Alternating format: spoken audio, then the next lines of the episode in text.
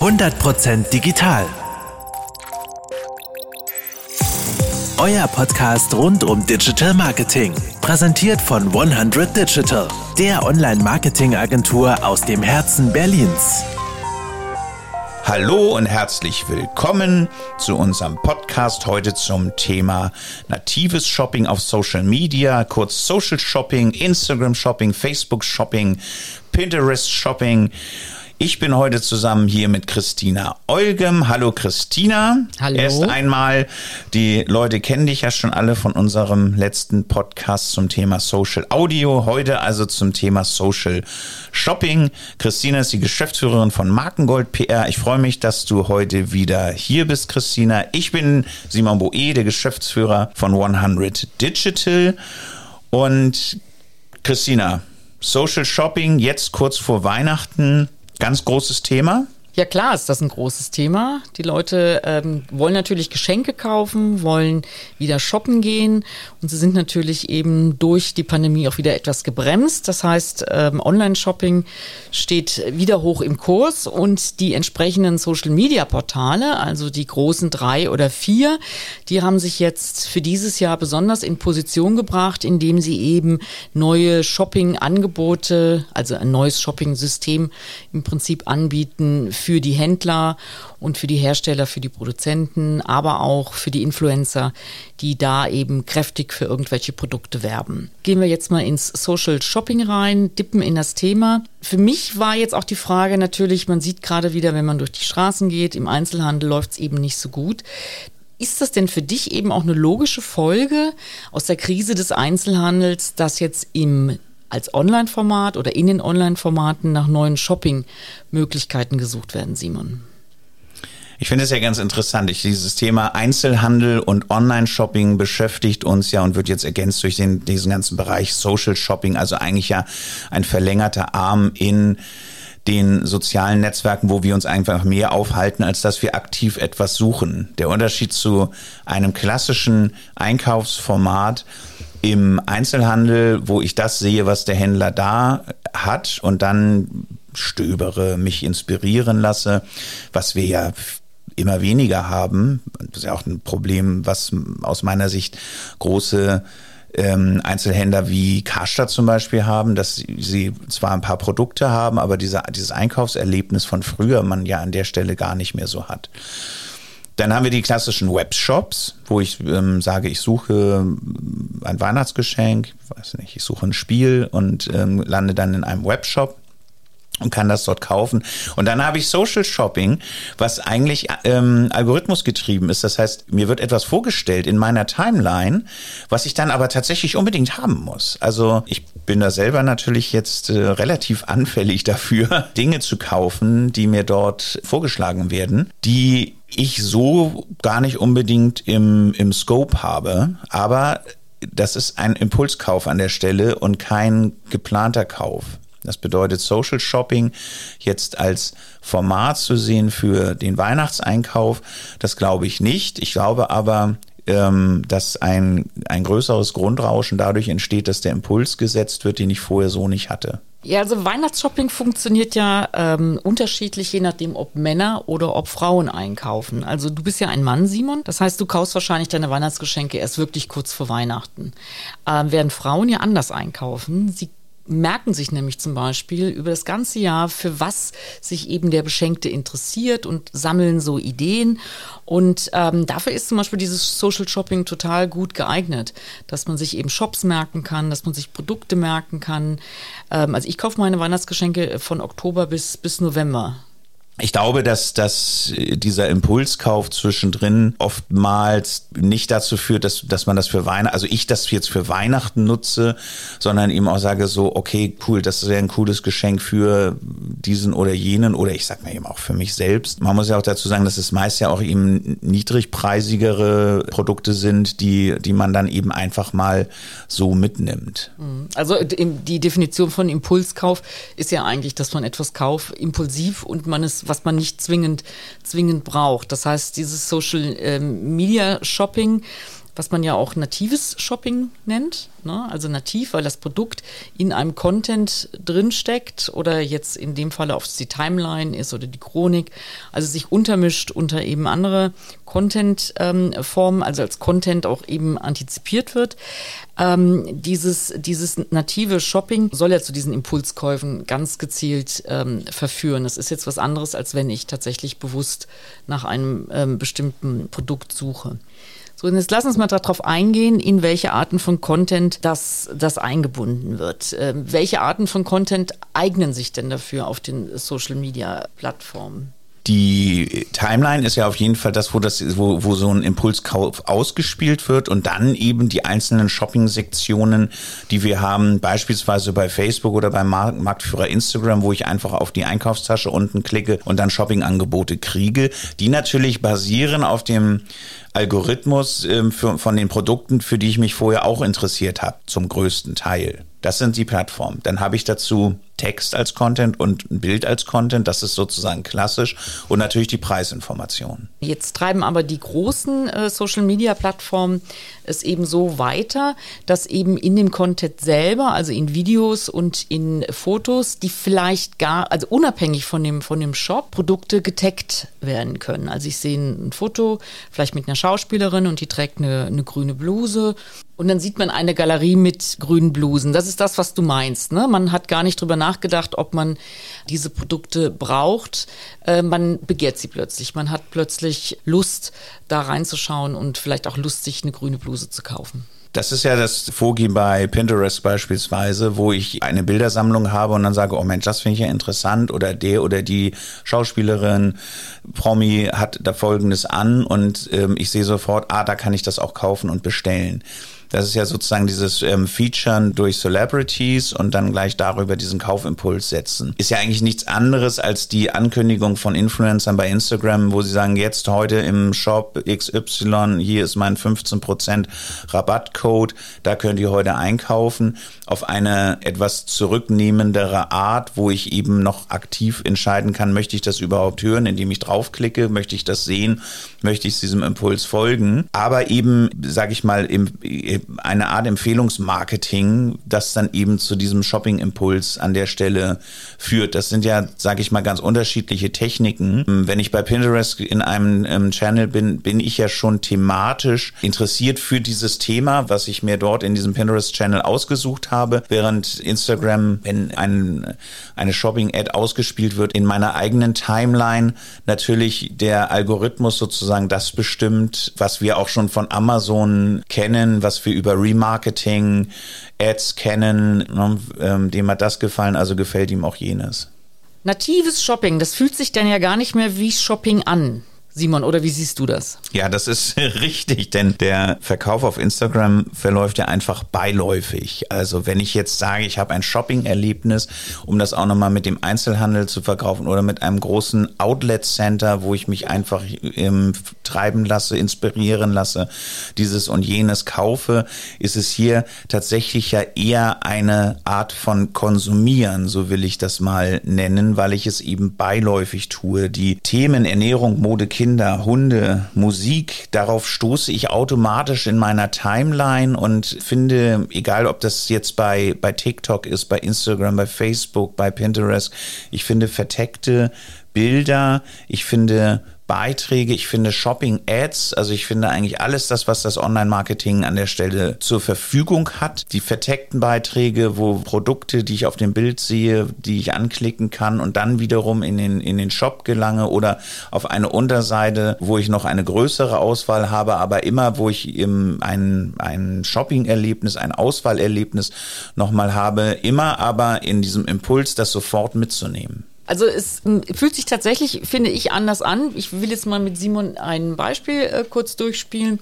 Und zwar auf Pinterest sammle ich Fotos von äh, Prominenten mit Hunden. Und da findet man teilweise eben auch Bilder, die jetzt nicht im Rahmen einer konkreten Werbekampagne für ein Pro konkretes Produkt gemacht wurden, sondern da sieht man jetzt hier eine, eine Schauspielerin, Kate Blanchett, mit einem Hund und dann ist plötzlich ein weißer Punkt auf der Bluse. Dann kann man sich, wenn man da draufklickt, dann bekommt bekommt man ähnliche Produkte angezeigt, die dann natürlich jetzt hier nicht von einem konkreten Shop zusammengestellt wurden, sondern von Pinterest selbst. Und Pinterest verdient selbstverständlich daran, wenn dann entsprechend ich jetzt hier auf eines von diesen Angeboten, also hier habe ich hier eine Galerie mit unterschiedlichen weißen Blusen, die ähnlich aussehen wie die, die Kate Blanchett eben auf diesem ähm, Bild trägt.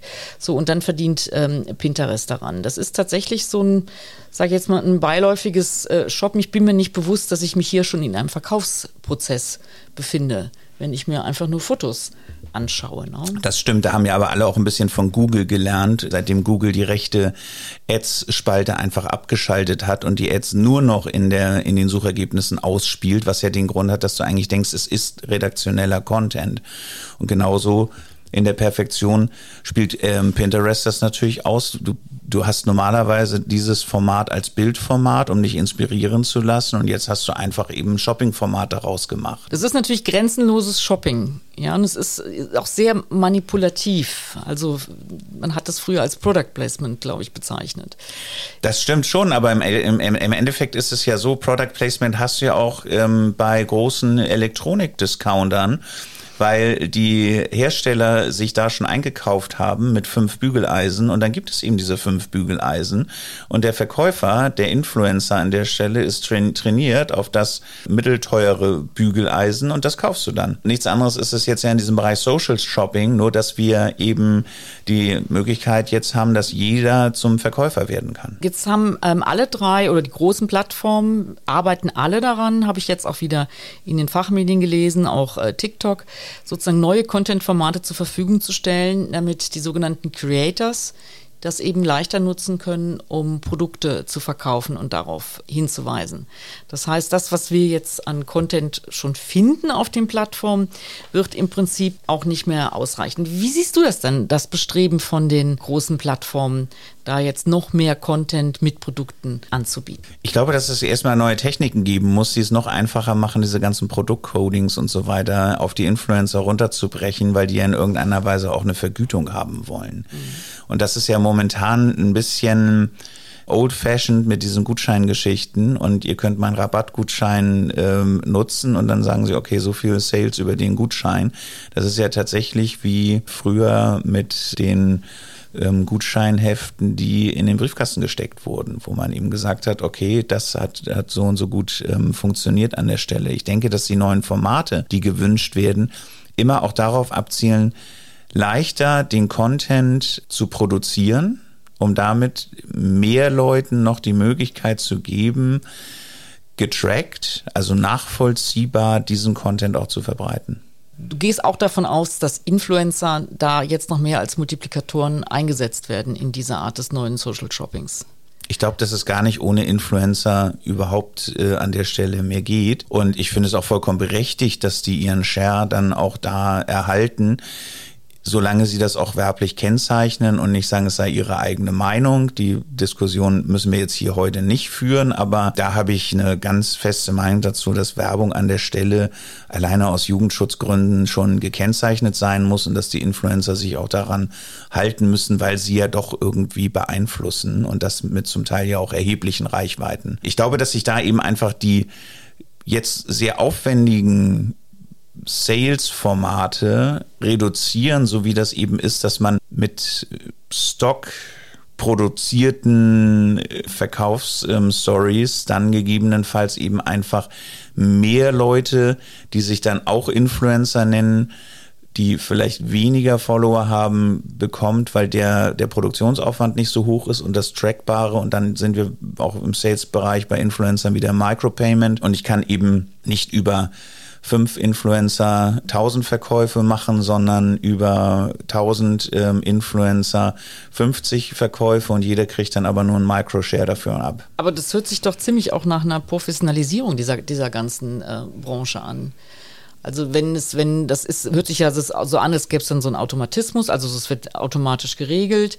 Ich muss nicht mehr einzeln, händisch einzelne Influencer ansprechen, sondern ich, man macht das eigentlich dann über die Plattform, oder nicht? Wir können jetzt ja schon Influencer über Plattformen einkaufen und diese Micropayment-Geschichten gibt es ja alle so an der Stelle schon. Das Besondere ist ja nur, wie wird sich das Payment und so weiter auf den Social Shopping-Plattformen weiterentwickeln. Also sehen wir Amazon Payment, weil ich bei Amazon sowieso angemeldet bin. Apple Pay ist jetzt ja schon in allen Shops integriert. Zweimal auf die Seite klicken und der Artikel ist bezahlt. Die Adressdaten werden übernommen. Das sind ja alles äh, Dinge, die in den, in den äh, Social Media Kanälen einfach noch mit dazukommen. Facebook versucht ja immer seine eigene Währung noch irgendwie auf den Markt zu bringen. Da sind ja unterschiedliche Vergütungsmodelle auch im Hintergrund, die das Social Shopping irgendwann natürlich so einfach machen sollen, dass ich sage, ich sehe das, ich kaufe das.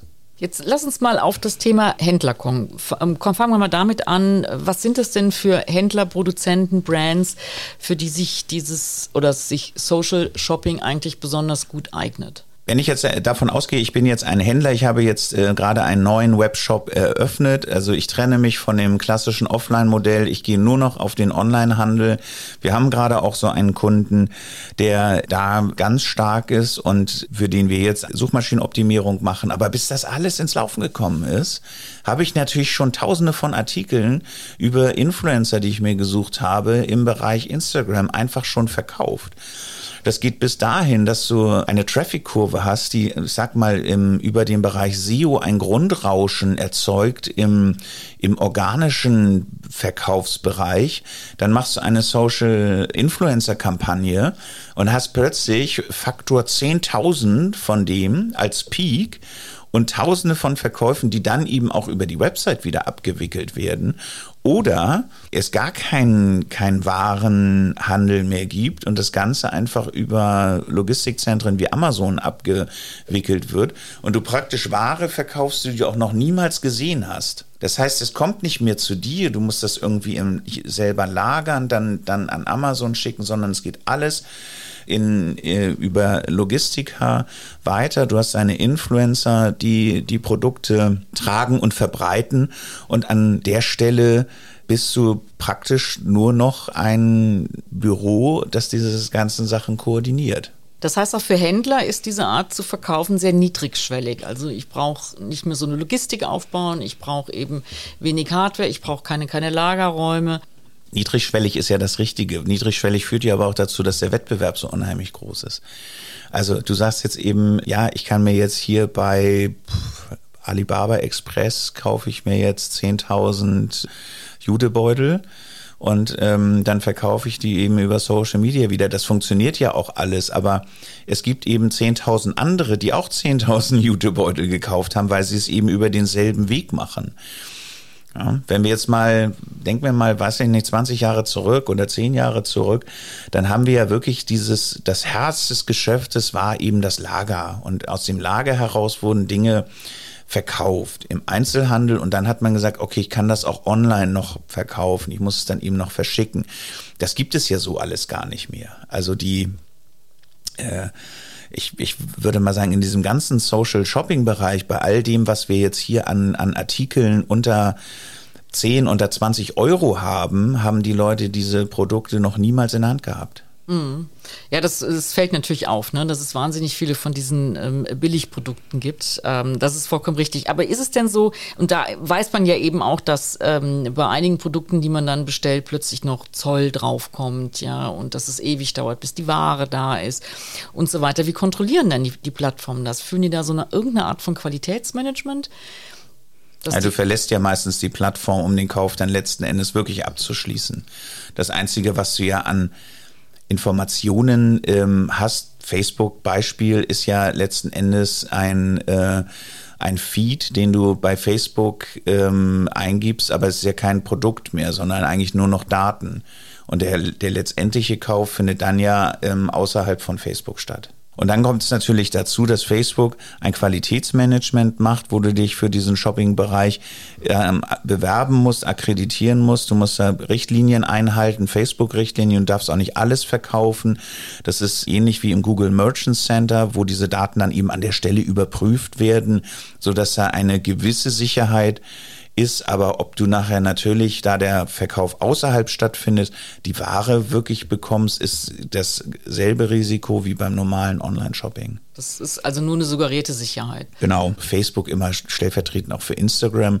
Die reagieren schon sehr auf Beschwerden und es gibt eben Dinge wie zum Beispiel jetzt in der ganzen Maskenzeit, wo nur bestimmte ähm, Accounts, also Business Manager mit einer bestimmten Laufzeit und einer, einer weißen Weste in der internen Bewertung überhaupt Masken verkaufen durften.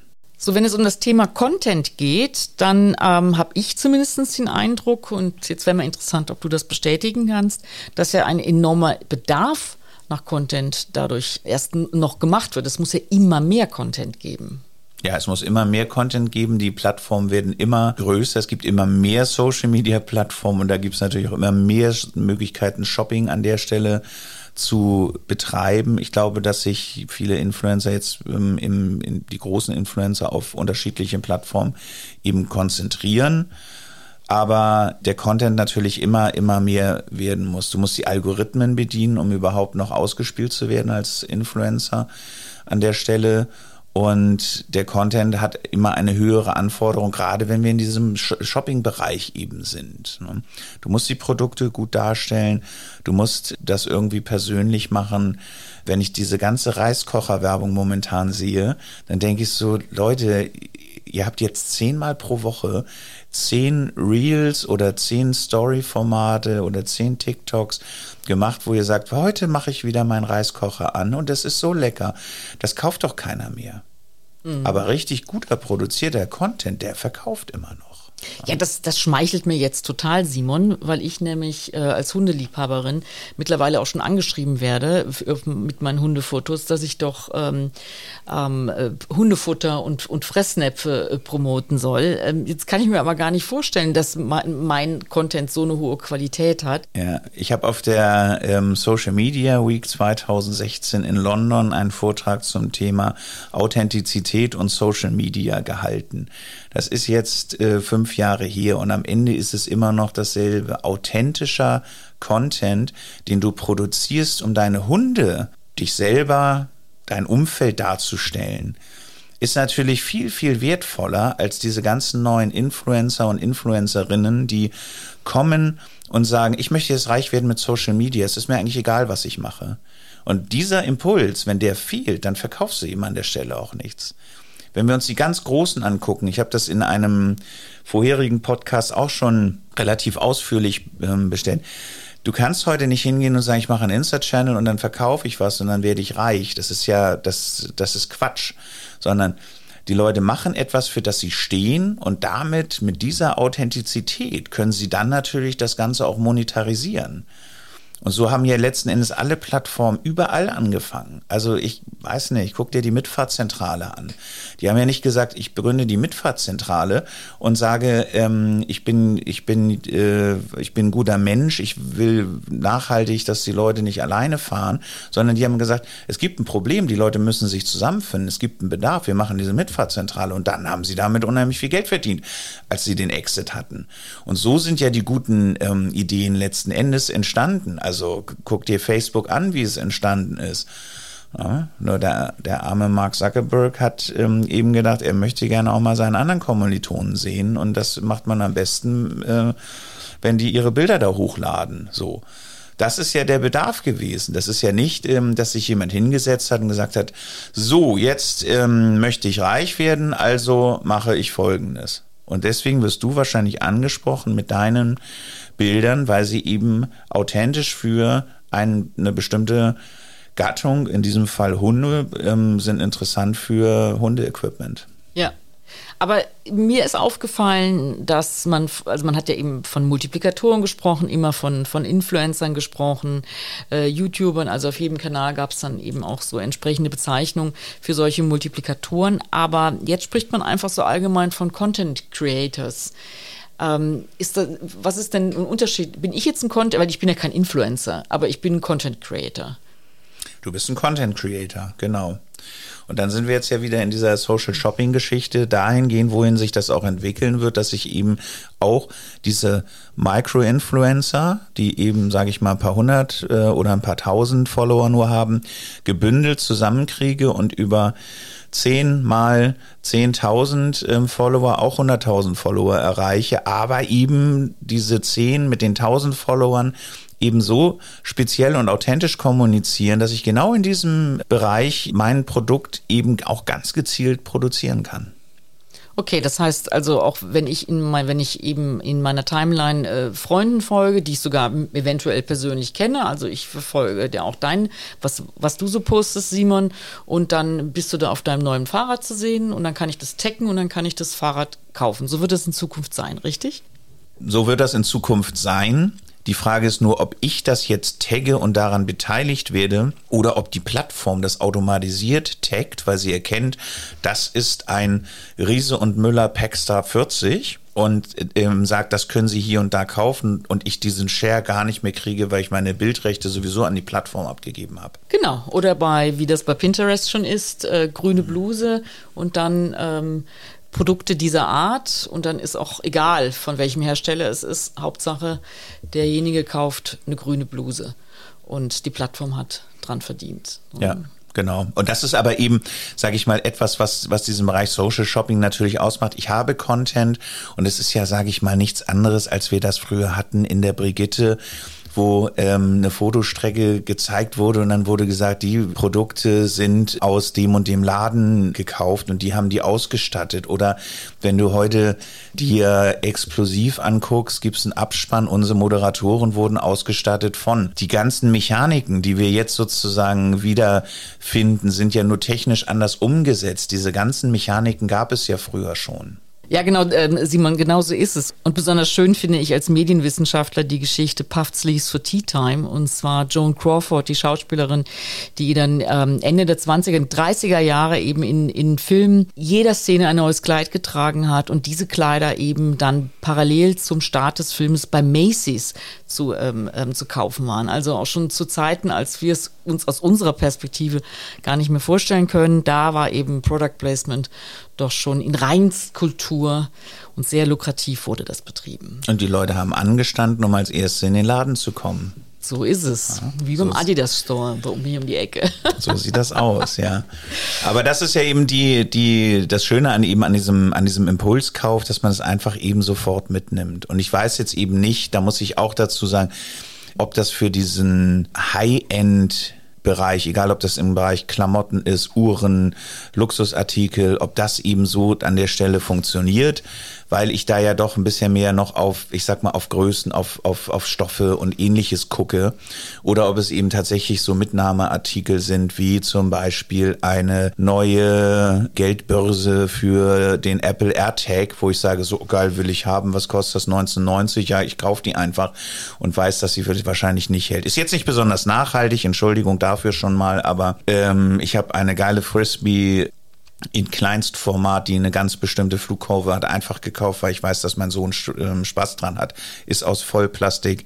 Ansonsten achten wir sehr auf Nachhaltigkeit, aber an der Stelle muss man auch im Bereich Social Shopping einfach mal sagen, das muss ich haben. Ich muss das jetzt haben und sofort. Ja, der Impulskauf ist ja unvernünftig. Ja, der ist ja eben nicht ausgesteuert im Vorfeld. Genau. So soll das ja sein. Ja. Gut, okay, Simon, ich denke, ähm, wir haben jetzt äh, in Anbetracht der Weihnachtszeit und des Verkaufsdrucks oder Kaufdrucks, unter dem wir hier alle stehen, haben wir das Thema ähm, Social Media Shopping oder Social Shopping uns mal, uns mal vorgenommen.